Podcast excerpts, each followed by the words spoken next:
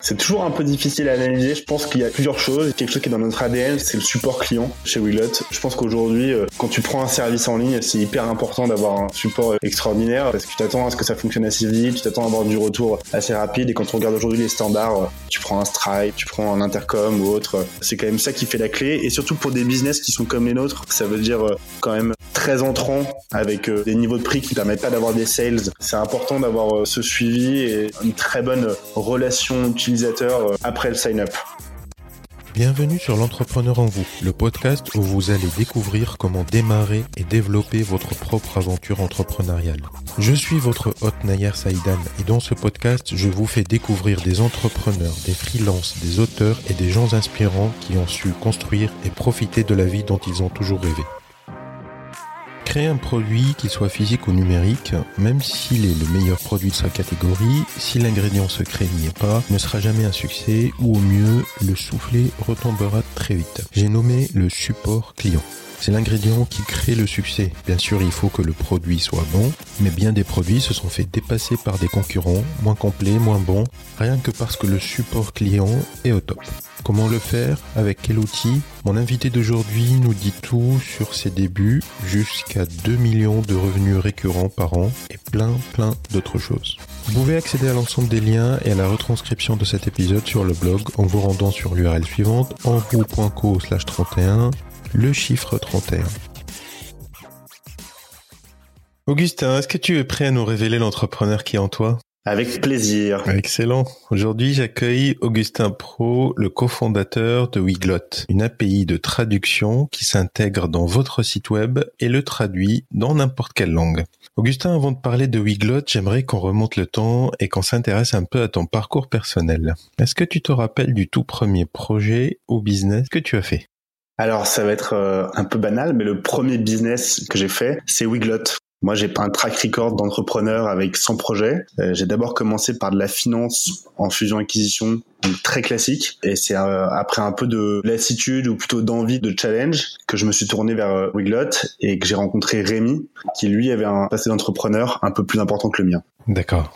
Et du coup, de la finance vers l'entrepreneuriat dans un monde un peu technique, ça fait un virage à 180 degrés. Pourquoi avoir fait ce choix-là? Bah, je pense que à un moment donné, j'étais trop dans ma zone de confort et que je me suis dit que j'avais très envie de sortir du parcours classique de finance dans lequel j'étais. J'avais très envie de créer quelque chose et de le faire grandir. Et à, à cette occasion-là, j'ai rencontré pas mal de gens et c'est à ce moment-là que j'ai rencontré Rémi, on se connaissait pas auparavant. Et avec Rémi, on s'est tout de suite assez plu. Et c'est lui qui m'a un peu présenté et pitché euh, Wiglot à l'époque. Et je connaissais rien. Moi, le web, euh, CSS, HTML, ça voulait rien dire pour moi. API, je savais à peine ce que c'était. Et non, j'étais hyper excité de bah, d'apprendre des nouvelles choses, de me forcer intellectuellement à comprendre une industrie, un marché, euh, des spécificités techniques. Euh, je crois que peut-être qu'au fond, c'était le geek frustré qui parlait en moi.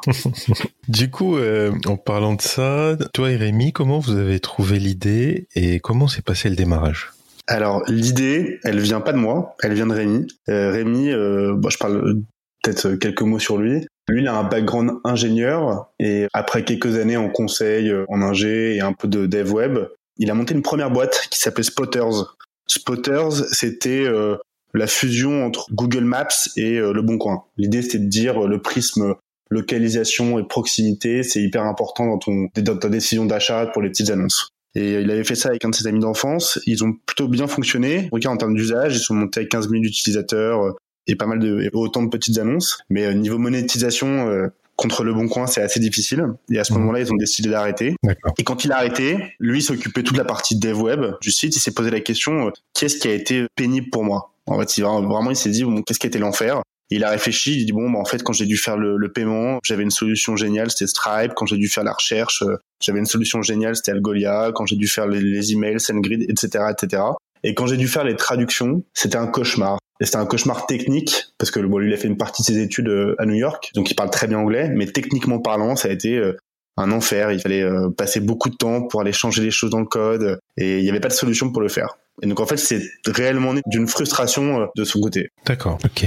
Et du coup, à partir de cette idée-là, comment vous êtes lancé? Et alors, comment on s'est lancé? J'ai envie de dire grâce à lui. Bah, déjà, il avait déjà un premier petit script euh, qui tournait, un premier utilisateur qu'il avait en prod sur son site. Et euh...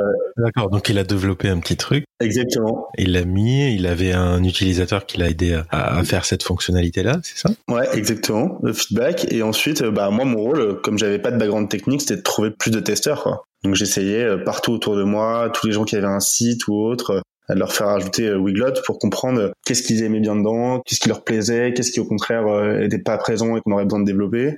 Et mais j'ai passé, j'allais dans les espaces de coworking à Paris et j'allais à la main taper sur l'épaule des gens à 9h30 en lui demandant s'il avait un site web et en lui disant bah vas-y injecte Wiglot dedans et ça y est, c'était assez marrant. Excellent. Et du coup à ce moment-là vous monétisez pas, c'était pour avoir des testeurs de l'outil, c'est ça? Ouais, clairement. Là, là, il euh, y a même pas d'argent. Euh, enfin, on avait une page pricing, mais on cherchait pas à vendre. On cherchait d'abord à ce que les gens utilisent. C'était le premier but. Enfin, le premier objectif, c'était ça. Ça a duré combien de temps? Ça a duré, je dirais, un mois, un mois et demi. Uh-huh. Et après, l'objectif, c'était de faire une première vente, au moins pour valider que quelqu'un est prêt à payer pour ce service, quoi. D'accord. Comment se sont passées les premières ventes justement? Euh, Les premières ventes, euh, ça a été assez artisanal. À cette époque-là, on faisait du call d'email plus call téléphone pour faire injecter un script. Hein, Aujourd'hui, quand on regarde ça avec un peu de recul, euh, ça nous fait rire. Mais euh, non, il y avait une personne qui nous a pris un plan qui était de mémoire en Bretagne. Elle faisait des lampes, je me souviens, et qui avait la solution lui avait plu et, et, elle avait fini par prendre un plan. On était hyper contents, on avait célébré. Mais bon, c'est pas scalable. Elle l'a trouvé toute seule ou vous l'avez euh, Non, on l'avait contacté elle. on l'avait contacté et on l'avait téléphoné. Moi, je prenais des listings de groupes Facebook, genre French Startup ou équivalent, et je contactais quoi. D'accord, ok. Donc ça, c'était les premiers clients, c'est ça? Ça, c'est les premiers utilisateurs slash clients. Ouais. Mais bon, c'est pas le modèle qui, en termes d'acquisition et de marketing, qui fonctionne aujourd'hui. Mais c'était les premiers pas, quoi. D'accord. Et après ces premiers clients, vous avez changé de modèle, vous avez cherché à croître par d'autres modèles? Alors ouais, en fait, euh, la chance qu'on a, c'est que c'est aussi venu des utilisateurs, des testeurs. Quand je proposais aux gens, euh, quand je demandais aux gens de tester, souvent les gens m'ont demandé, bah, ok, moi je veux bien tester, mais j'ai un site WordPress. Nous, on connaissait pas WordPress hein, avec Rémi. Mm-hmm. Et il me dit, bah, est-ce que tu as un plugin? On n'avait pas de plugin. Euh. Et à un moment, on a eu tellement de retours, tellement de gens qui nous ont demandé ça, qu'on a dit, OK, on a vu qu'on pouvait faire un plugin. Donc, on a fait un plugin, en fait, qui était juste un, une coquille euh, qui euh, Wiglot. Et en fait, c'était assez marrant parce que ça nous a permis d'être listé sur l'équivalent de l'App Store, mais pour WordPress. Et ce qui permet d'avoir un trafic assez important parce qu'il y a beaucoup de gens qui cherchent sur cet App Store des solutions. Donc, tu vas chercher une solution de mail dessus, une solution de paiement dessus, une solution de, et une solution de traduction. Et ça, ça nous a permis de drainer et d'avoir un, un, flux euh, pour le début qui était assez important euh, d'utilisateurs, euh, donc de sign-up et de pouvoir engranger plus de retours et plus de ventes par la suite et de faire grandir le produit et l'utilisation. Et dès le début, il y a eu, enfin, avec ce plugin-là, il y a eu rapidement beaucoup de gens qui sont abonnés à Wiglot? Rapidement euh, ça prend du temps toujours mais euh, mais euh, non non il y a pour le coup il y a eu une vraie traction on a vraiment senti la différence ça c'était janvier 2016 on a vraiment vu la différence une fois qu'on a eu ce plugin et on a compris deux choses à ce moment-là c'est qu'un enfin trois même la première ce qui était assez dingue c'est que techniquement parlant ça nous permettait d'être beaucoup plus pertinent à la fois dans la performance et dans l'usage pour les gens. C'est toujours mieux de proposer quelque chose dans leur environnement. Et deux, marketingment parlant, c'était hyper pertinent aussi parce que les gens cherchent des solutions dans leur technologie.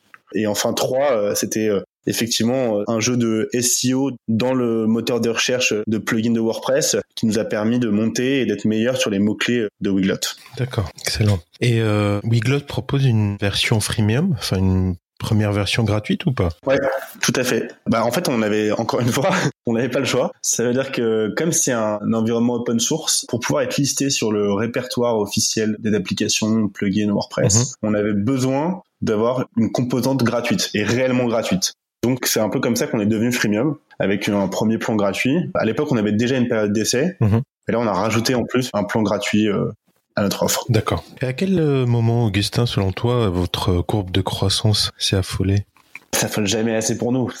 je pense que c'est la maladie de l'entrepreneur on est insatiable. Mais je pense qu'elle a commencé à s'affoler. Euh, à mon avis, euh, sachant qu'au début, on était, même si évidemment la croissance financière de, l'abonnement était important, on, était quand même très concentré sur l'usage. Mais je pense que ça a commencé à s'affoler quand on a commencé à dupliquer. C'est-à-dire qu'au début, on était que sur WordPress Enfin, au tout début, on avait un petit snippet JavaScript. Ensuite, on a été très spécifique sur WordPress. Ça a bien fonctionné et on s'est dit, OK, maintenant, il faut faire la même chose sur une autre techno.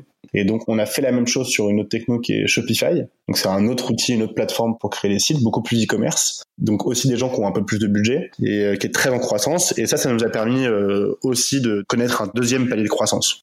D'accord. Donc, euh, le e-commerce, quoi. Ouais, tout à fait. D'accord. Augustin, où est-ce que vous en êtes aujourd'hui avec Wiglot en, termes de chiffres? Alors en termes de chiffres, aujourd'hui, on fait, alors en termes d'utilisateurs, on a à peu près 50 000 sites qui nous utilisent dans le monde entier. Et en termes de chiffres, ça représente environ 2 millions de revenus annuels récurrents. Waouh, c'est génial.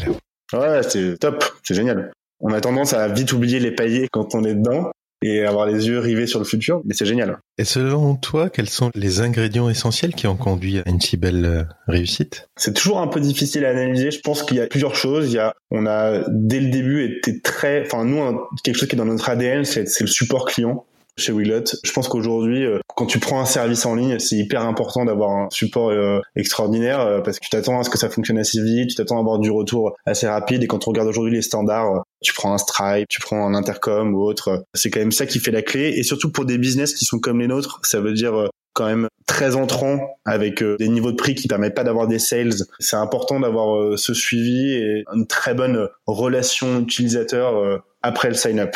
Donc ça, c'est une chose qui a, je pense, qui a plutôt bien fonctionné. Et la deuxième, à mon avis, c'est d'avoir été très techno-spécifique, enfin de continuer à être assez spécifique dans les technologies. on a un produit qui touche à la fois les développeurs, les propriétaires de sites et également les gens qui s'occupent du contenu dans un site web. Donc, faut que ça parle aux trois. Et quelque chose qui fait assez bien le lien entre les trois, finalement, euh, c'est la technologie dans laquelle on crée son site. D'accord, excellent. T'as parlé, euh, Augustin, du support. Comment on gère une montée en croissance en passant de quelques centaines de sites à quelques milliers, 50 euh, 000 sites quand même? Donc je suppose que le nombre de tickets de support a explosé. Comment vous avez géré ça?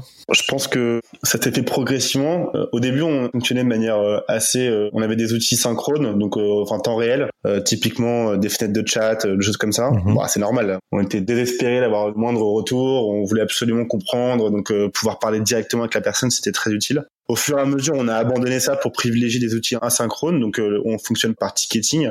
Et euh, ça, ça nous a permis, tout en gardant euh, un temps de réponse qui est au maximum de un jour ouvré. D'accord. Et ensuite, comment est-ce que ça fonctionne pour le scaler? Bah, c'est un mélange de le bon choix d'outils, l'optimisation de l'utilisation de l'outil, et je pense que la clé et l'essentiel, c'est l'équipe c'est avoir la bonne personne euh, qui est en charge euh, de l'équipe support et euh, les bonnes personnes qui sont avec elle qui la composent. Et nous, on a un mix de personnes qui sont qui ont beaucoup d'empathie, qui vont avoir beaucoup de soft skills et des gens qui sont à la fois aussi très techniques. Et le dernier point, je pense qui est important, c'est que chez Wiglot, tout le monde fait du support. Même moi, je fais encore du support euh, dans la semaine. Rémi, le CTO, cofondateur, fait du support. Les développeurs, ils font du support quand il y a des bugs sur leur partie. Et c'est au centre euh, de Wiglot. D'accord. Donc tout le monde est en contact avec le client. Exactement. Euh, tu parlais d'outils. C'est quoi comme outil que vous utilisez? Nous, on utilise AppScout. D'accord. Excellent. Il est, il est bon. ouais, il est bon. Il est très bon. Et ça convient très bien à notre besoin. Et par exemple, il y a un outil, enfin, il y a une fonctionnalité qui est assez pratique dedans, c'est d'avoir des réponses préécrites. D'accord. Donc ça facilite beaucoup le travail, ça. Ça facilite le travail. Même s'il y a besoin de les personnaliser un petit peu systématiquement, ça permet d'avoir une première base qui permet euh, d'être beaucoup plus efficace. D'accord. Et vous êtes une équipe de combien de personnes aujourd'hui? Aujourd'hui, on est on est 15. Vous êtes 15, d'accord. Donc du coup, euh, je suppose que vos clients sont un peu partout dans le monde, que en France? Ouais. Du coup, l'équipe, vous n'êtes pas exclusivement en France? Euh, on est exclusivement en France. on est exclusivement en France. Euh, alors c'est vrai, c'est pas vrai. C'est vrai parce que la majeure partie de l'équipe est en France. Il y a une personne à Lyon. On a euh, une américaine qui est avec nous, mais qui est à Paris avec nous. Et on a aussi une personne qui travaille avec nous et qui est localisée aux États-Unis, mais qui travaille en freelance, mais qui est un freelance qui pourrait presque être apparenté à un, à un CDI, quoi. Donc c'est un membre de l'équipe à part entière. Donc on a une personne quand même aux États-Unis. D'accord.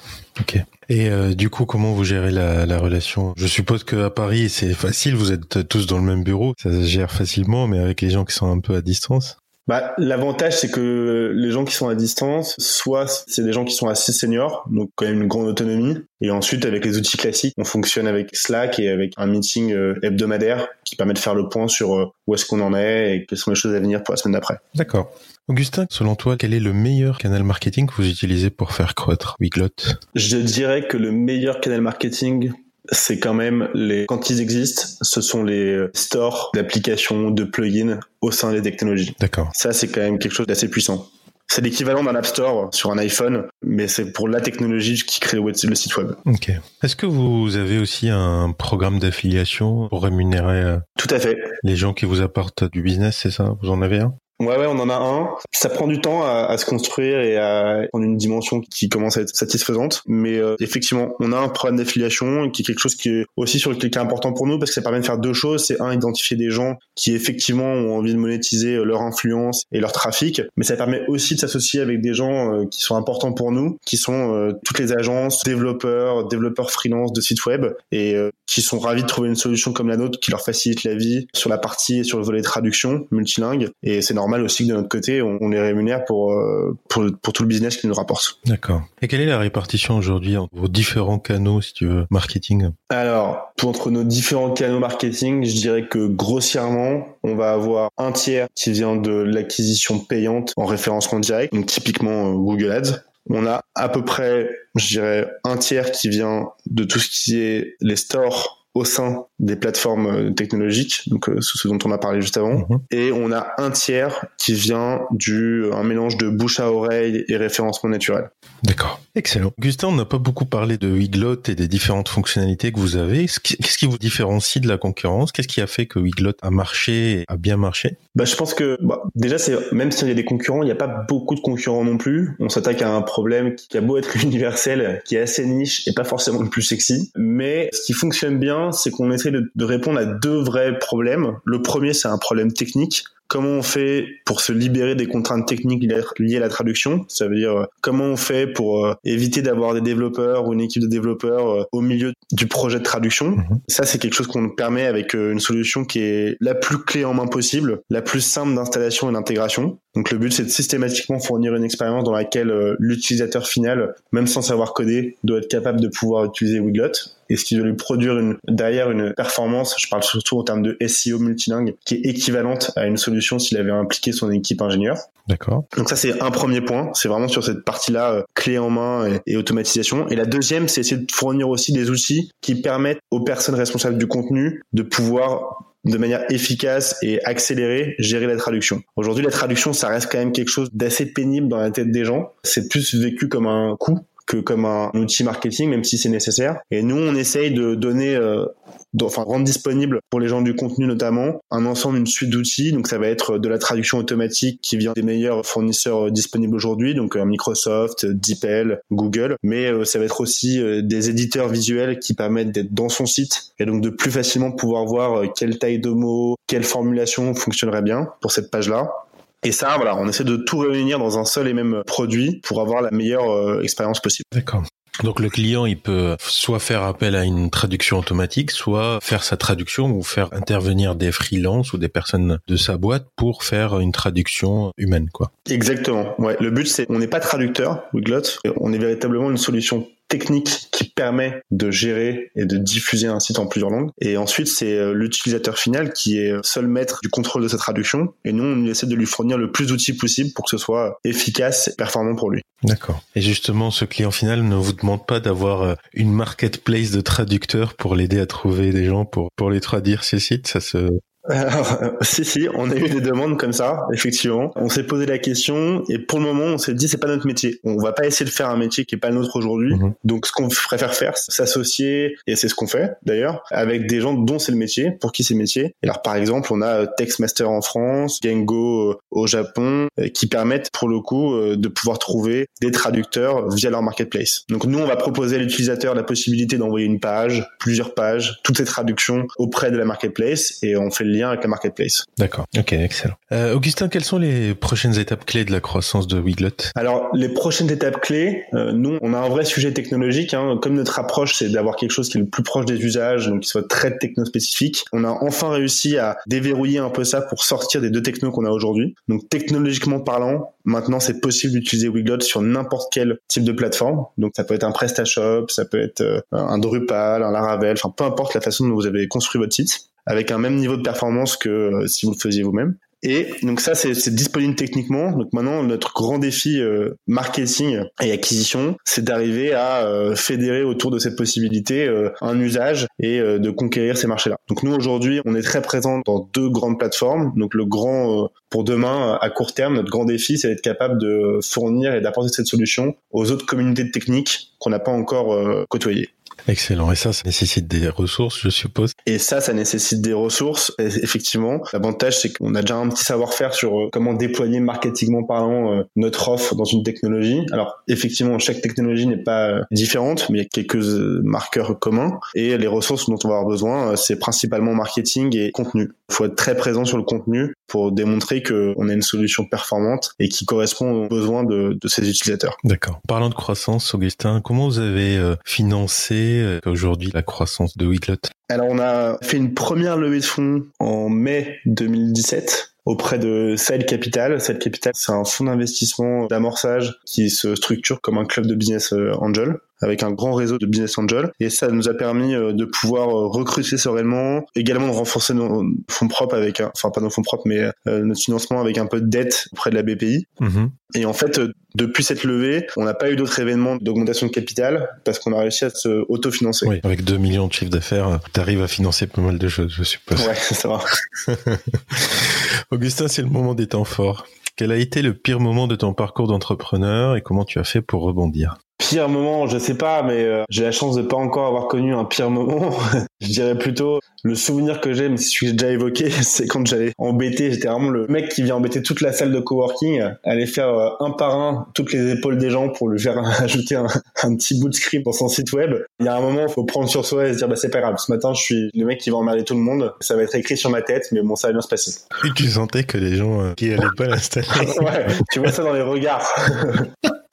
A contrario, quel a été le plus beau moment? Le plus beau moment, je pense quand même qu'il y en a plusieurs, mais quand on a passé les dix premiers clients qu'on payait avec Rémi, on s'est dit, OK, là c'est génial, il y a 10 mecs qui payent, pourquoi il n'y en a pas 1000 ou 10 000 On a un truc génial à faire grandir. C'était un super moment avec Rémi. Et je pense qu'un autre très bon moment, c'est aussi le premier recrutement. C'est assez sympa ça, d'avoir tout premier recrutement, la première personne qui rejoint l'équipe et qui est encore là aujourd'hui, qui est Florent, notre lead développeur. D'accord. Comment vous recrutez chez Wiglot? Est-ce que vous avez un process particulier? Est-ce que vous avez adopté une approche particulière? Alors, on a tendance à recruter une fois qu'on est sous l'eau si c'est bien ou pas, mais historiquement, on n'est pas très bon pour évaluer notre besoin euh, en termes de recrutement. On essaie de changer ça. En termes de process, euh, on essaie de faire le plus vite possible. Je pense que c'est appréciable pour les candidats et même pour nous. On fait rarement plus de un ou deux entretiens grand maximum. Mhm. Et ensuite, non, on privilégie euh, pas une source en particulier. On prend le maximum de canaux possibles.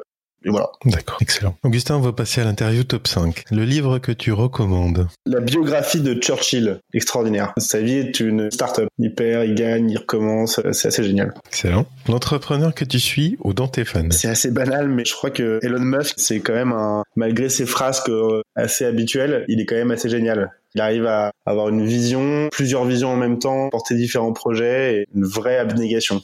Ton outil en ligne préféré après Wiglot C'est plus dur ça. En ce moment, je crois que j'aime beaucoup euh, Google Sheets. Je trouve ça assez puissant. D'accord. Ton premier conseil pour quelqu'un qui aimerait se lancer aujourd'hui? Alors ça, c'est grâce à, Rémi, mais c'est le plus vite possible aller vers l'usage, vers le client. Faut pas passer trop de temps à développer. Il faut absolument le plus vite possible vérifier que quelqu'un utilise, mettre le produit entre les mains de quelqu'un. Alors c'est peu importe que ce soit du soft ou du hard, mais euh, faut vraiment aller le plus vite possible vers ça. Le meilleur investissement que tu as réalisé pour faire croître ton business, ça pourrait être un investissement en termes de temps, de moyens humains, de moyens financiers, un produit ou un service. C'est un mélange de financier et de temps, c'est l'équipe. Je pense que le recrutement, c'est clé et arriver à trouver les bonnes personnes pour former un noyau dur, c'est à la fois le plus difficile et le, ce qui probablement apporte le plus de valeur à, à Wiglot. Augustin, merci de nous avoir accordé cette interview. Est-ce que tu pourrais dire à nos auditeurs où est-ce qu'ils peuvent te suivre? Avec plaisir, merci encore aussi euh, de m'avoir interviewé. Ils peuvent me suivre sur LinkedIn, ils peuvent me suivre surtout sur Wiglot et sur le blog de Wiglot où on raconte des petites histoires tous les trimestres et tous les mois. Les différentes personnes de l'équipe prennent la parole en général. Ça c'est vrai, il y a des articles super intéressants sur votre blog. Merci Augustin, à bientôt. Merci beaucoup. Merci encore à Augustin pour nous avoir révélé l'entrepreneur qui est en lui. Je vous rappelle que vous pouvez accéder à l'ensemble des liens et à la retranscription de cet épisode sur le blog en vous rendant sur l'URL suivante envou.co slash 31, le chiffre 31. Je vous remercie d'avoir écouté ce podcast jusqu'à la fin et je vous dis à très bientôt pour un nouvel épisode de l'entrepreneur en vous.